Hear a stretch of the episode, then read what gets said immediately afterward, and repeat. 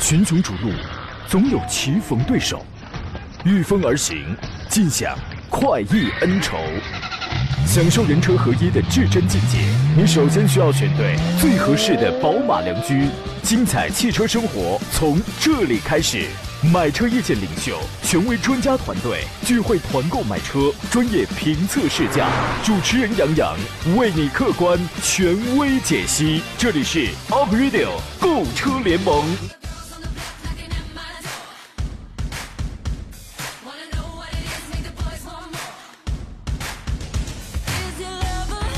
来，诸位，佳节已过，假期飞逝，欢迎拖着温暖但又疲惫的身躯，十分喜悦但又略带落寞的灵魂，回到各自的工作岗位啊！山东交通广播专业购车节目《April 购车联盟》为您正式开拔启航，我是杨洋。节假日过去了，我在济南重新问候全省的亲人朋友。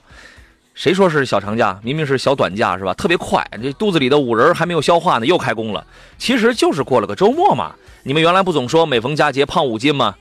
咦，好神奇啊！今天早上我也腰了一下啊，我瘦了两斤啊，真的。人不说了吗？八月份的工资是交给中秋了啊，九月工资交给了学费跟国庆假期，十月交给暖气跟物业啊，十一月交给双十一、双十二，十二月交给新年，一月交给春节，二月交给走亲戚，三月交给妇女节，四月交给劳动节假期，五月交给儿童节，六月交给端午节，七月交给孩子放假。所以有人讲嘛，请不要问我为什么存不到钱，能活下来我都觉得是庆幸了。你看，找到病根了吧？啊！还买还你还买车吗？买啊，该买还得买啊！遇到了挑车买车拿不定主意的，欢迎跟我们来做专业探讨。直播间两路热线电话已经开通了，号码分别是零五三幺八二九二六零六零或零五三幺八二九二七零七零。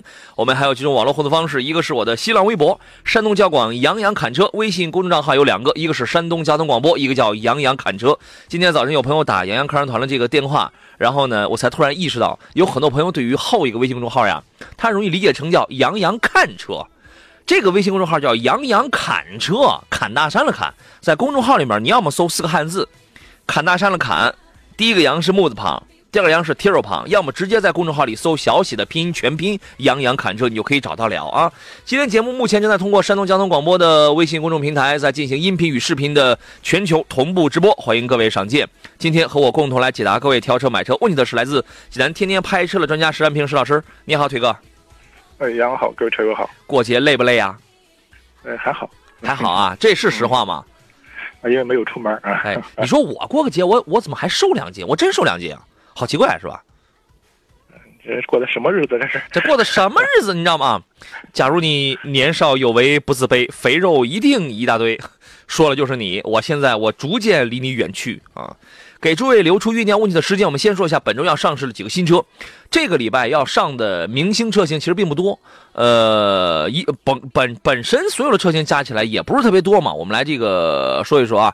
首先要上的是北京越野啊，就是北汽要上一个 F 四零，这是一个皮卡，这个它相当于是一个两门版的 BG 四零吧，你可以这样来理解，而且是一个皮卡，它是带一个斗嘛，呃，有可拆卸的那个车顶棚。车内也用那个机械的这个水平仪，这个车本身没有没有什么特别可说的，动力都是现成的，两点三 T 的发动机加那个六 AT 的这个变速箱。因为皮卡的政策呢，现在是这个放开了，之前因为进行很多原因，皮卡只能混迹于乡间地头，是吧？让城市里很多热爱皮卡的人，我只能在六环以外玩一玩，啊！但是我翻看了一下数据，乘联会公布了一个数据啊，说这个一九年一到六月份，皮卡的累计销量是十八点八万台，累计同比增长百分之四。你说其他的？车种基本上绝大多数都在整体负整呃这个整体负增长，皮卡成为了关注的这个新热点。你说这个是什么原因呢？嗯，我觉得这可能是两方面的原因吧。一方面来说是皮卡这个车型本身来说的话，它有它的功能性啊，就是它能能说的话，能能拉人也能拉货是吧？它毕竟后面有一个就这么一个尺寸的一个叫叫货箱这种情况，确实它的这种实用性非常有。嗯，那么其实我们这两年发现的话。就是很多，特别是一些那种原装进口的一些全尺寸的那种那种皮卡啊，就是非常个头非常大。嗯，可能有一部分这种我们觉得就是车友朋友会喜欢这种风格的车型啊。嗯，可能把它做一个玩具啊，来后来来做这，所以这这个也拉动了这个皮卡的市场。对，我觉得可能主要是两个原因吧。一是实用，二是玩具。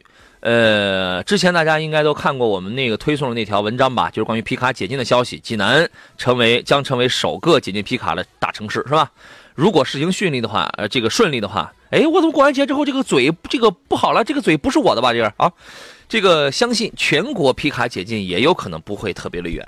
当然，这个皮卡市场，我觉得它是有缝隙可钻的。比如，比如说它再次提升一下它的精致程度，提升提高一下它的这个舒适性，呃，降低一下它的这个油耗。对吧？然后呢？哎，我在这个轿车，我在乘用车市场当中这个夹缝当中，实际上会有一些生存的这个空间的啊。有好几位青岛的朋友反映说，在青岛这个现在可能今天我们信号不好，你们那儿下雨了吗？这个你有你如果是车载的收音机，今天偶然信号不好的话，很抱歉啊，你马上切换用这个微信听吧，呃，或者用任何一个手机 app。你都可以听啊，还有一个新车，标致四千零八要要上一个黑曜版，它它叫做 Black Pack，黑曜版呢造型上就是这个全黑的嘛，全黑的。官方的说法是，这个四千零八的 Black Pack 这个黑曜版呢将作为系列车型上市，而不仅仅是四四千零八的一个特别版车型，还是一点六 T 加一点八 T 两种动力。反正这个车现在也极度边缘化了。亚洲龙两点零升将在九月的二十一号，就是本周末要这个上市，之前是只有两点五升，这验证了我们之前说过那句话。由高到低是一件很容易的事情。两点五的出来主打了市场之后，有人会觉得二十万八千八好便宜，但你买不到车啊，这个你买不到呀，对吧？这个然然后现在据预测呢，两点零升的这个车，它的起步售价应该会低于二十万。它的主要任务就是拉低亚洲龙的这个入门门槛。其实这套动力，两点零升发动机加一个模拟十档的一个 CVT，就是凯美瑞式的那套动力。你觉得这个动力会有惊喜吗？呃，我觉得可能日常驾驶的话，应该这个动力还是可以啊。但是对可能对一些要求什么动力操控之类的朋友，可能我觉得，呃，可能会稍微差那么一点点。啊对，我觉得因为我们在呃驾驶的过程当中，包括我们在给大家在推荐的时候，我们会觉得两点零的凯美瑞也仅仅是够用。你要是用的话，你是没有问题的。两点零升的这个亚洲龙尺寸更大。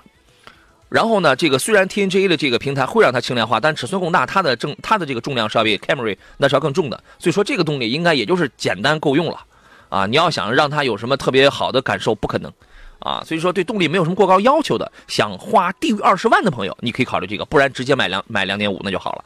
还有个新车是一汽奔腾的一个 T 九九，T 九九呢，哇，这个车我觉得从气场上来讲的话很强，它是奔腾家里现在。食物链里边最高的了吧？中大型的一个 SUV，两点零 T 加一个八 AT 的一个变速器。奔腾这次也花了血本，我觉得在这个路子上啊，有点像那个红旗，就是把这个用料、把一些细节、把一些设计，尽可能的去给你去这个提升。因为作为旗舰车型，旗舰车型要是要是不行的话，人家会觉得你这个品牌这那就完蛋了。所以说，旗舰车型往往不会让消费者失望。我们就看这个售价了，三块三块大屏幕，而且是全系标配。呃，这个车型你预感一下能卖多少钱？嗯，正常的话，我觉得应该是在十三万啊，我觉得十三万左右啊，这么一个价格区间吧。我觉得不会那么便宜。你你想啊，奔腾 T 七七那都在这个价位啊，你再重新预测一下。我觉得可能这个价格更市场更容易接受一些，但是我觉得，就如果你的入门级的车型价格定的再高的话，可能我觉得对它的市场表现就会有点担忧了啊。对，因为因为这个品牌的认知度上，这个可能还是需要有一定的时间啊，对吧？但是车在用料上，我觉得如果这个价钱上到十五万以上的话，这个用料这块应该不是问题。这次也是花了血本，各位可以关注一下啊。呃，黑人说青岛的车载没问题，是他们收音机坏了，你你们怎么搞的啊？你们听一听试试。老刘说：“艾力绅可以买吗？价格高不高？能有优惠吗？”艾力绅是这样啊，现在老款已经没有了，刚刚上了有一个混动，混动我觉得价格是高的，二十九万起吧。它是二十，它三个车是二十九万跟三十万吧？你觉得这个价格怎么样？呃，首先它们是这种新的动力组合混动啊，我们混动的话，可能最大的优势还是一个燃油经济性啊。但是这个如果到三十万左右的话，其实我觉得这款车可能目前的话，这个我觉得性价比方面可能还是稍微差一点。对，另外的话，是不是每一个人都喜欢都要这种混合动力这种这种这种类型是吧？动力类型是吧？这种情况啊。对，上周我跟大家分析了奥德赛的混动买哪，因为两个技术上是一样的哦。奥德赛混动买哪个配置？二十二万的太低，二十五万的一般，最次卖二十七万那个，也有人会说我会去买二十九万的那个。那么艾力绅的混动现在这三款车直接就从二十九万这就开始起，我觉得这个性价比是偏低的啊。当然配置是很高的，我们待会儿讲。好了，诸位，我们继续回到节目中，咱们把这个艾力绅这个事儿咱们说完啊。你去研究一下它的配置表，你你就会发现，对于这样大的车呀，你如果想让你的成员们舒适一些，比如说前排、第二排都带上这个什么这种电动可调，然后尤其是带上这个呃加热的话，那么你至少需要付出三十万。而且那个价格是三十万八还是三十万九？可能就算是三十一万，那么这个代价其实还是比较高的。问能有优惠吗？短期之内恐怕必要的选啊。所以说你，我建议你等一等，我建议你等一等吧啊。呃，说到这个买车呢，我们最近有一个杨康团里有一个活动啊，这个活动是跟新能源汽车有关的。我们之前杨康团我们，呃，我想想，我们搞过几次新能源，新能源大概也就有那么两三回吧啊。这个欢迎对新能源汽车感兴趣或者想购买的朋友，在本月的九月二十八号这个月底和我齐聚山东潍坊，共同来参与这场活动。这是杨康团第五十六期，我们直接联合的是江淮新能源的主机厂。我们联合的是他安徽的这个主机厂，在九月二十八号呢，会在山东潍坊来举办一场城市巡礼活动，即全省独家试驾团购会。这个团购的车型呢，其实它包含了这个江淮新能源家里的全系车型啊。我们挑几个来讲一讲，比如说续航里程三百一十公里的，指导价就六万，只有六万五千五起的那个 i e v 六 e 的这个青春版，这个是一个小型的一个车。我在安徽安庆。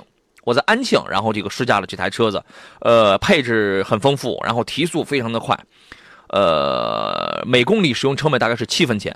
然后呢，还有长续航大众范纯电动 SUV，叫做 i e v s 四，这个最高续航里程能跑到四百七，而且它的电池包是恒温液冷技术。现在很多的车型都用风冷啊，能用液冷的这个技术已经很先进了，快充只需要三十分钟。百分之三十到百分之八十，零到五十的加速时间是四点五秒，还包括现在在呃这个出租网约车市场上会被很多公司大量去采购的，因为他们会采购就是证明这个车的稳定性、质量还是非常可靠的。是谁啊？就是一个轿车，叫做 i e v a 五零，反正就是江淮新能源的全新车型都包含在内啊。这个这个就是我们第五十六期要团购的品牌跟车型。九月二十八号我们齐聚潍坊，现场呢有超越日常购车的优惠政策，还有丰厚的这个现场礼。这个咱们就在现场咱们再说吧。我们的报名电话全省均可报名，是幺八零零五四幺幺零幺幺幺八零零五四幺幺零幺幺啊，各位可以来咨询一下。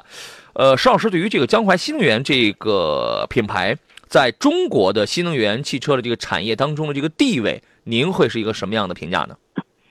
啊，如果说到这个中国品牌的这个新能源车的话，可能大家第一印象的话就是这个，这个应该是比亚迪是吧？啊，嗯，其实我们说的话，我觉得如果说我们排个江湖地位的话，那我觉得这个奇瑞的话，至少应该能排到第二位。是奇瑞，是奇瑞还是江淮？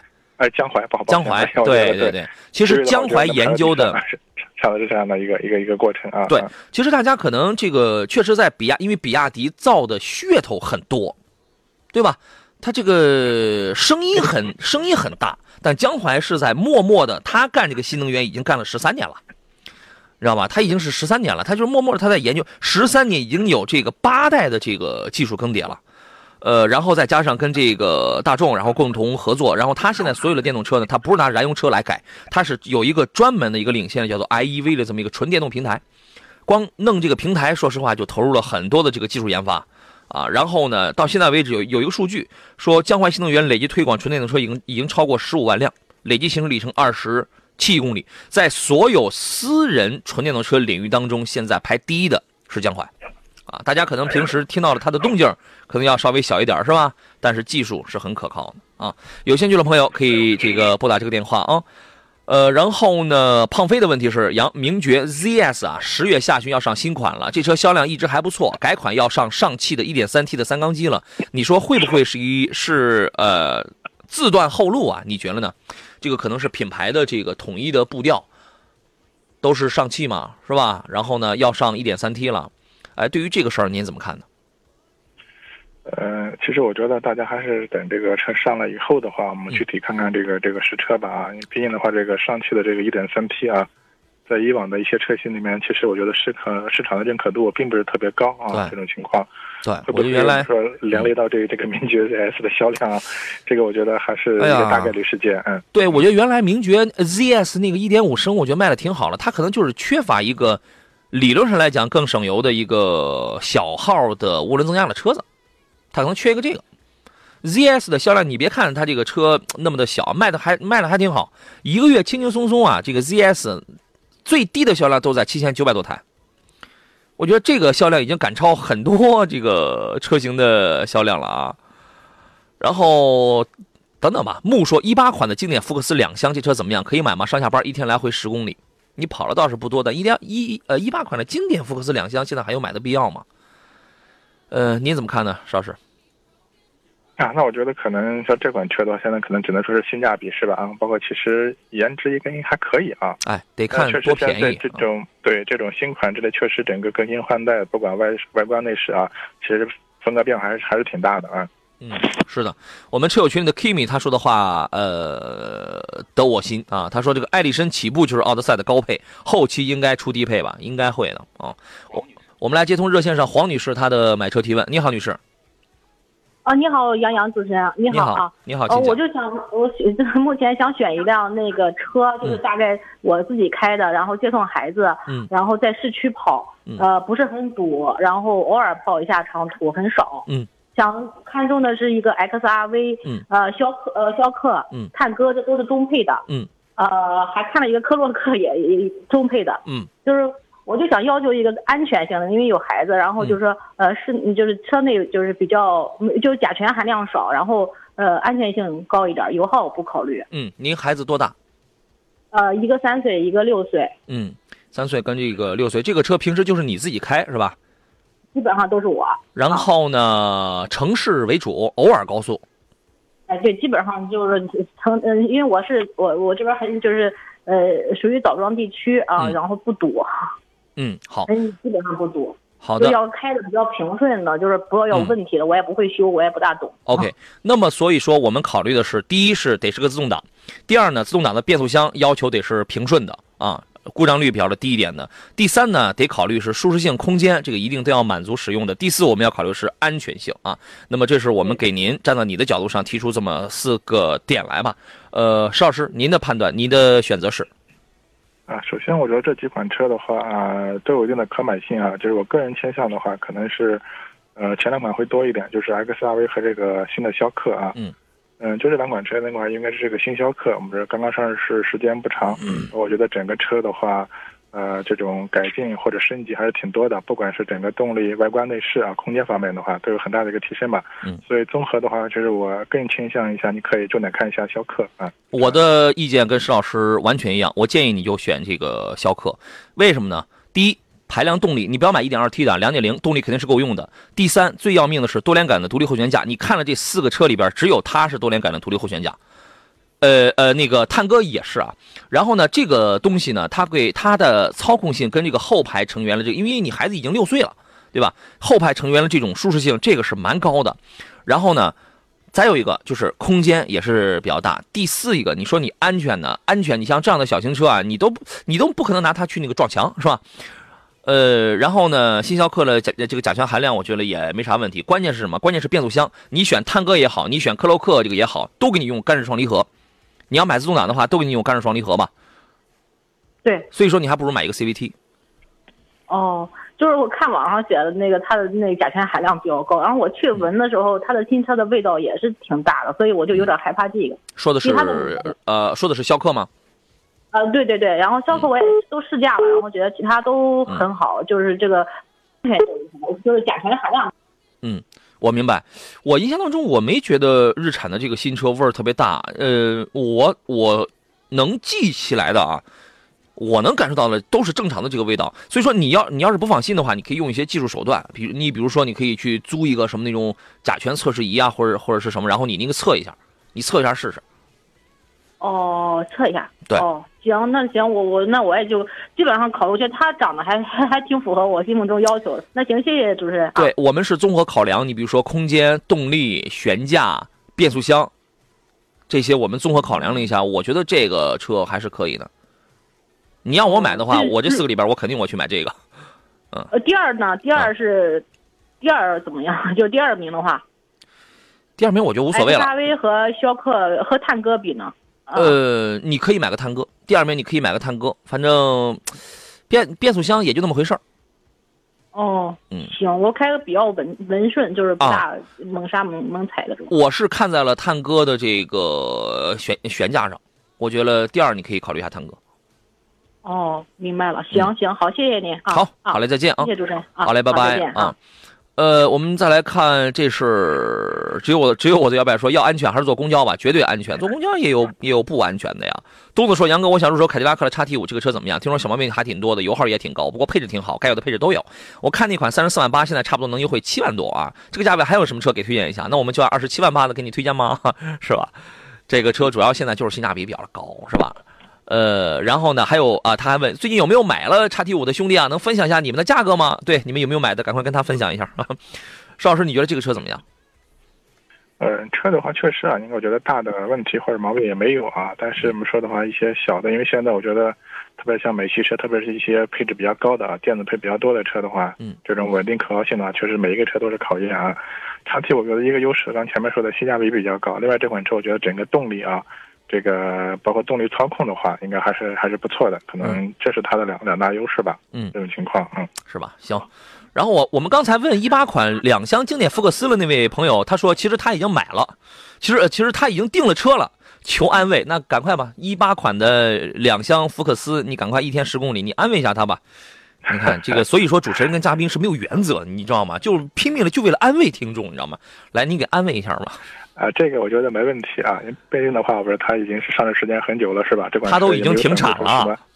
对，这款车也没反馈很大的问题，我觉得稳定可靠性这方面最起码还是可以放心的啊。你要注意，第一，这个车已经停产了；第二，这个车如果有大的问题，一定在变速箱，一定在。我相信你应该买的不会是那个一点零 T 的那个吧？一八款里边有 1.0T 的，不不，它是一它是一点五 T 的，一九款才出一 1.0T 的，一点五 T 的那个还好，配一个六 AT。但是你如果买的是那个自然自然吸气的那个一点六升的。那坏了，它配的是六档的双离合，这个变速箱故障率特别的高。希望你买的不要是这个，如果是这个，你车已经定了的话，你你决你决定要提车的话，从现在开始保留好你所有的维权证据。变速箱一旦有问题，马上去找他们，在这个三包期在质保期之内不停的找他们。啊，好嘞，我们进入广告，我们稍事休息。这个不是危言耸听的啊，我们进广告。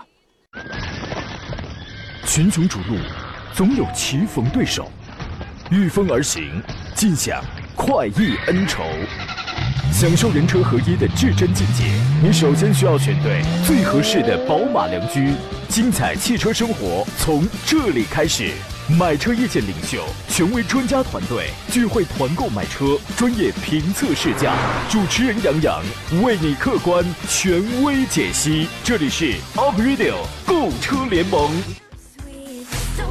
来，诸位继续回到礼拜一为您直播的 Up 六购车联盟的节目当中。本档节目呢是用来解答各位专业挑车、买车的这一系列的问题。本来是周五我们会做这个汽车投诉嘛，然后应这个上级的要求，在国庆期间我们尽量欢乐祥和一些，所以在十月中旬我们才恢复这个投诉啊。各位请多多理解。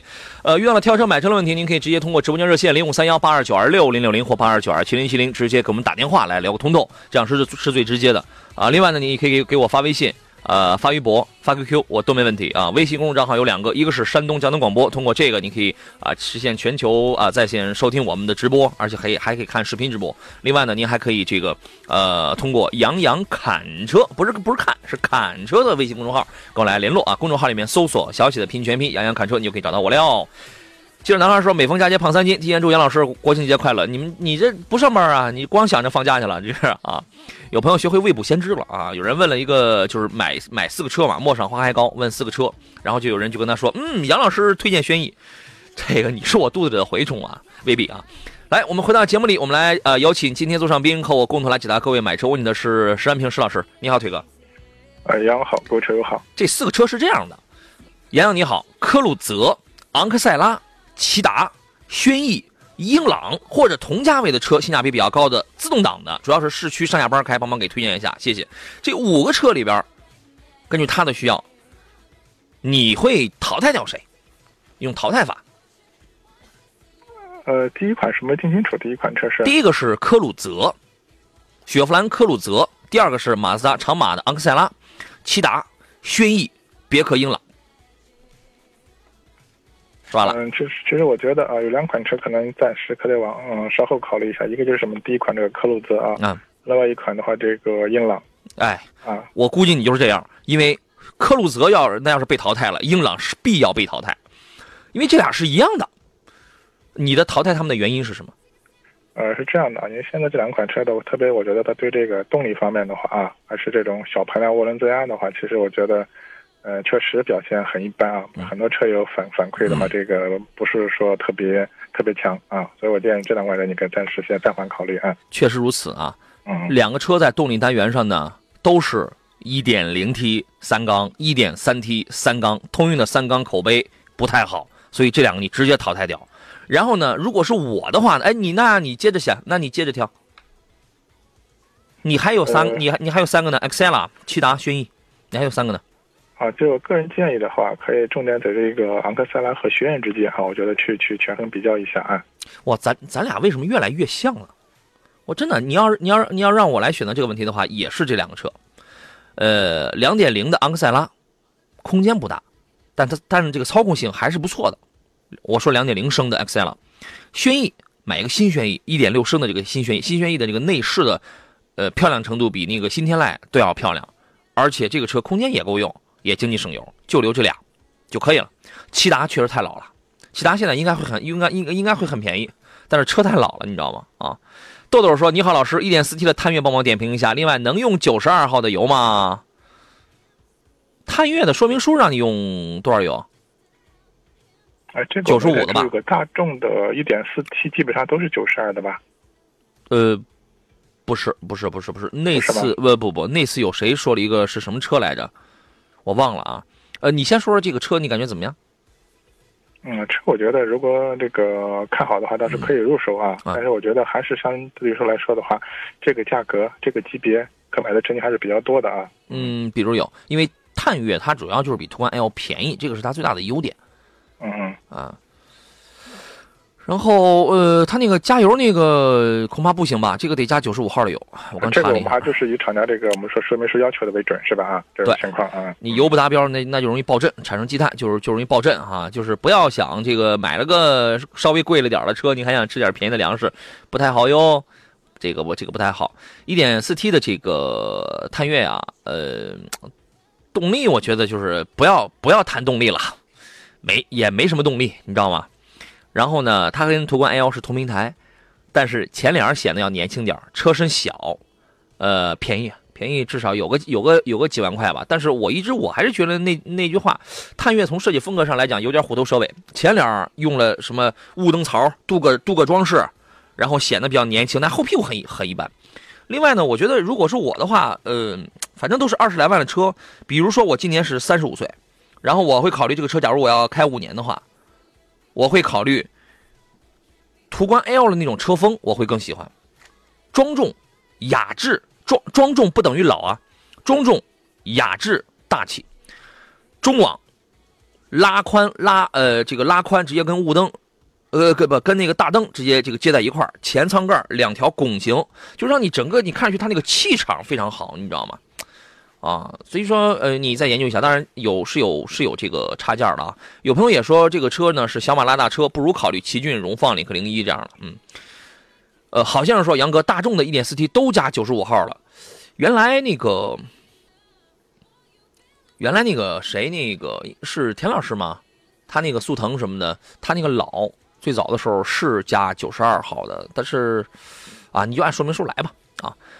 呃，房立交问的是，我想问一下，1.3T 的 Trip 指南者这个车怎么样啊？这个车恭喜你刚刚召回了，嗯，您给说说吧，1.3T 的指南者。啊，我觉得就是能不考虑就不要考虑了，是吧？嗯。为啥呢？能不考虑就不要？凭什么？我有钱啊。好吧，那其实这样的指南者国产以后的话，可能我觉得厂家是为了把这个价格售价拉低，或者为了这种环保排放的这种情况，是吧？哎，换这种小排量涡轮增压的话，但是其实上这个本身这款发动机的一个稳定可靠性，另外整车的这个我觉得动力匹配确实做的非常一般啊。嗯。可能我们说就是买这么一个吉普的这么一个外形，是吧？啊。嗯嗯。但整个车的驾能品质确实很一般，嗯。哎呀，我觉得吉普啊，都快自己把自己给玩坏了，你知道吧？一点三 T 的这个原原来是一点四 T 加七档干式干式双离合嘛，然后现在是一点还是呃改成一点三 T 的了，当然它是个四缸嘛，改成一点三 T 的了。然后呃好像低功版的配七档干式双离合，然后那个高功版的给换上九 AT，一点三 T 配九 AT，你用得上吗？你配个一百 AT，你用不上，你知道吗？能用到七档就撑破天了，你干嘛呢？我呃而且这个车最近我上个星期五的时候吧，我说过，他因为什么原因召回，但我说完我就忘了，反正是由于质量问题，刚刚召回了。这个车不要买，啊，你我我对你的就是出于朋友的建议程度，我能容忍你买个一点三 T 的自由侠，这这个这个是我最大限量了，真的，这个你听不听这个就随你了啊。呃，生命如歌说你好像最近想买凯迪拉克的叉 T 四，后排有有后排有点挤，一直在纠结，能不能给点评一下这个车的优点跟缺点，让我下个决心买还是不买？我觉得是这样啊，你买还是不买啊，就取决于你对空间的这个刚性需求大还是大还是不大。我在路上我也偶有见到叉 T 四，但是我发现开的都是小姑娘啊、小小子儿，就是那种，人家也不考虑什么全家用啊。呃，纠结这个车的最大的点就是在于空间，这个车空间真的太小了。反正我觉得我跟石老师这把年纪是不会去买这么小的车，但是也你如果你比如你二十来岁，你刚上班，你就考虑我第一我我我得是豪华的，第二我还不想要要那么臃肿的，那就买呗。石老师觉得呢？啊，对，我觉得是可能目前的话二十多万啊，这么一个算新。也没法说它性价比是吧？它是豪华品牌这么一款车型，入门级的价格不是很高是吧？嗯。但是确实像这种车，它定位的话就是以这种小紧凑型的为主。嗯。特别是我觉得后排这种空间的话，确实比较紧凑啊。这个价格区间，如果说看空间豪华品牌不错的话，我觉得可以看看 X 一是吧？宝马 X 一。啊。嗯。对。宝宝马叉一降完了之后，宝马叉一的空间比它大呀，对吧？对。你是不是有朋友觉得叉一太女太女性化？没有啊。很多爷们儿也开这个啊，反正叉 T 四呢，你自己也知道，它的最大的软肋就在于后排有一点挤。你何必勉强自己呢？你做人也太不痛快了。李长伟说：“杨好，柯迪亚克这个车怎么样？这个车性价比还是很高，但是前提是，呃，你需要泡论坛啊，你问一问这个他呃博士华域的这个方向机，如果还在用这个方向机的话，这个车你就彻底别买。”好像是提醒我说：“杨哥，上个礼拜你说的是指南者上坡的时候会失速，加不上油。”哦不不，对对对。我你谢谢您的提醒啊，它也是我给它定义也是叫失速吧，因为它就是油呃呃就是会出现扭矩不足，对吧？说是软件有问题，会会出现扭扭力不足，极端情况下就容易熄火嘛，也可以理解为失速。还还是还是变速箱的问题啊，应该是。对对对，他说是变速箱这个生成软件是有问题的嘛？好吧。嗯。插播呃广告，江淮新能源刚刚上市的 iEV 六一青春版，最大续航里程可以达到三百一十公里，快充。到百分之八十只需要四十分钟，售价六点五五万元起。现在购买还可以享受六千元的现金优惠，详情可以到山东各地经销商处去试驾体验。那么我们在九月的二十八号会有第五十六场的杨康团，我们团购的就是江淮新能源的试驾体验，团购的就是它的全系车型，到时候价格会更便宜啊，礼品也会更丰厚。幺八零零五四幺幺零幺幺，这是我们的报名电话。我们进广告。好了，各位，我们继续回到今天最后一段的这个节目当中来。呃，来看一下大家的这些个问题。刚才因为我们车友群里就有这个柯迪亚克的这个车主嘛，呃，我我们给他起外号叫大熊啊。然后他说喝九十五号的这个三三零 TSI 版的柯迪亚克路过，然后我刚才我给他打了几个字，我说大熊，你的那个方向机咔咔响不？然后他说冬天的时候有轻微的异响，现在根本没事儿啊。这个博士华域的方向机确实，呃，有的朋友遇到了那种问题比较严重的那种啊，这个就是那种响声特别大。影响驾驶安全了，就是那种响，让你简直就是不敢打方向了那一种。我觉得他这个还算是比较幸运的啊。然后连锁酒店加盟问的是杨老师你好，二零一九款的奇骏豪华两点五车怎么样？因为我刚才广告期间我在查一个召回信息，因为我我瞄过一眼，我那瞄过一眼，好像是日产最近有一个召回啊，数量还挺大，但我刚但但我还我还没有这个找到啊。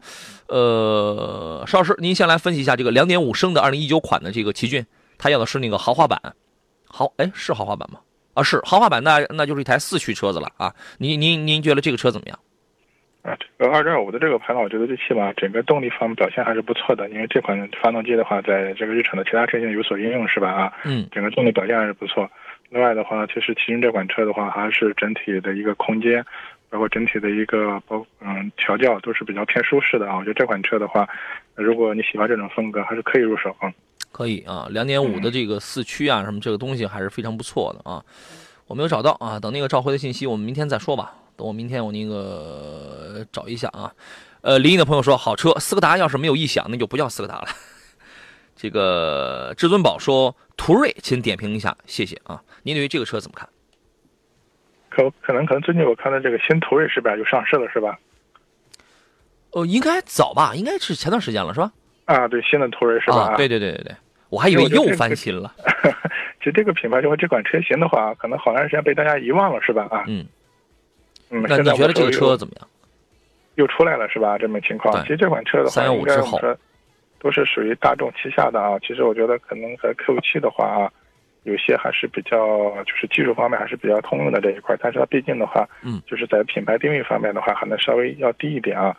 所以这我觉得最起码在硬件方面的话，倒没有什么大的这种这种问题啊。嗯，关键的话，我们就是看它的一个一个价格啊，包括我觉得，呃，新款车上来以后，刚刚上市时间还不是特别长。嗯，就整体的稳定可靠性，这个确实还是需要一段时间来来检验。嗯，就原来是那个进气口这个位置，它现在把那个进气口调了是吧？调了吗？新款我没见到。原来呃原原来三幺五的时候不是进气口容易进水吗？现在不知道它新款在这方面有没有做一些改进？其实你就相当于是你买了一个价格便宜点的 Q7 卡宴，你就可以这样理解嘛，对吧？差不多哈。呃，这个车现在的价格应该不会特别便宜，应该怎么着也也得六十万起吧？可能可可能还还是得五六十万起。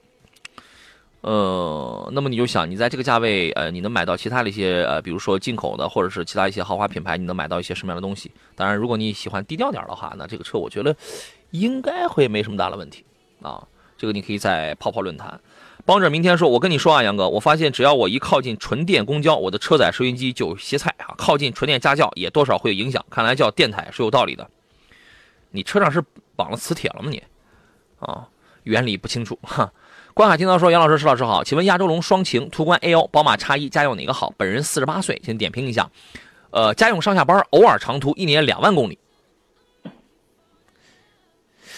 嗯，这个有点关公干秦琼的意思啊。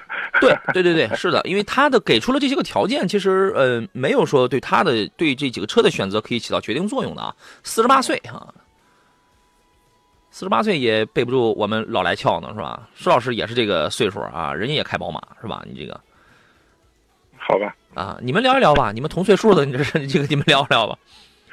啊，因为这两款，因为首先的话，从车型上完全是是不一样的啊。对。那如果说我们说再给大家分析车型，这个可能经常听节目的朋友可能都听的太太多了这种情况啊。嗯。其实这样，我个人感觉的整体的话，可能这个就是轿车方面的话，这种包括这种驾控感受，包括这种舒适度的话，应该是要比 SUV 要要高一点。SUV 的主要还是它的一个多功能性和通过性这方面啊。嗯嗯。这种情况啊，特别我觉得它还是适合不同的这种场景啊。嗯。对。从车型上呢，很难分出孰优孰劣。这种情况这一块对，呃，叉一无疑是这里边品牌品牌力是最强的，也没人说四十八岁我我就不能开个叉一啊，没这样的观点啊，呃，然后呢，途观 L 在这里边，你想你要买叉一那个钱，你能买到一个高配了的一个途观 L 了，宽大、保守、低调、持重，在这个车上会有一些特点啊。